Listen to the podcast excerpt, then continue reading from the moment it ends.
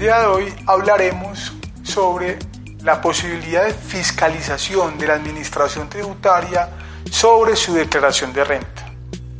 La Administración Tributaria tiene tres años después de usted haber presentado la declaración de renta para requerirlo o para fiscalizarlo.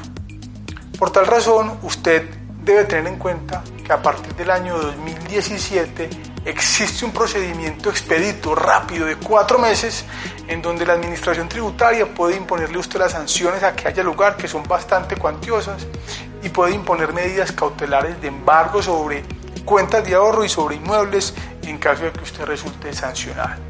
El mecanismo es la liquidación provisional, y es que la DIAN expide una liquidación o una nueva declaración corregida con las sanciones a que hay lugar producto de su presentación errónea de la declaración o donde usted omitió algunos activos que debía declarar. En esta circunstancia, usted tiene un mes para presentar descargos y objeciones. Después de los descargos, la Administración Tributaria tiene dos meses para contestarle si modifica dicha liquidación provisional o si la mantiene. Usted tiene un nuevo mes, es decir, el cuarto mes, para aceptar o rechazar dicha liquidación provisional.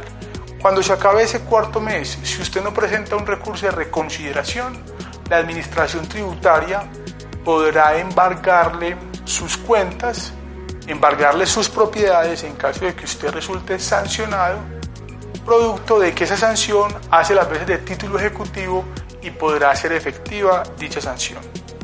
Por tal razón, es indispensable que usted tenga en cuenta que todos estos actos van a estar notificados electrónicamente y que tan solo en cuatro meses, con la liquidación provisional, a usted lo pueden estar sancionando tributariamente.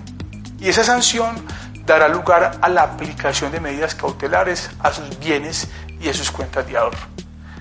En conclusión, es indispensable que usted se asesore de un buen abogado para que pueda saber cuáles son sus derechos al debido proceso y defenderse adecuadamente en caso de que la Administración Tributaria aplique el procedimiento sancionatorio.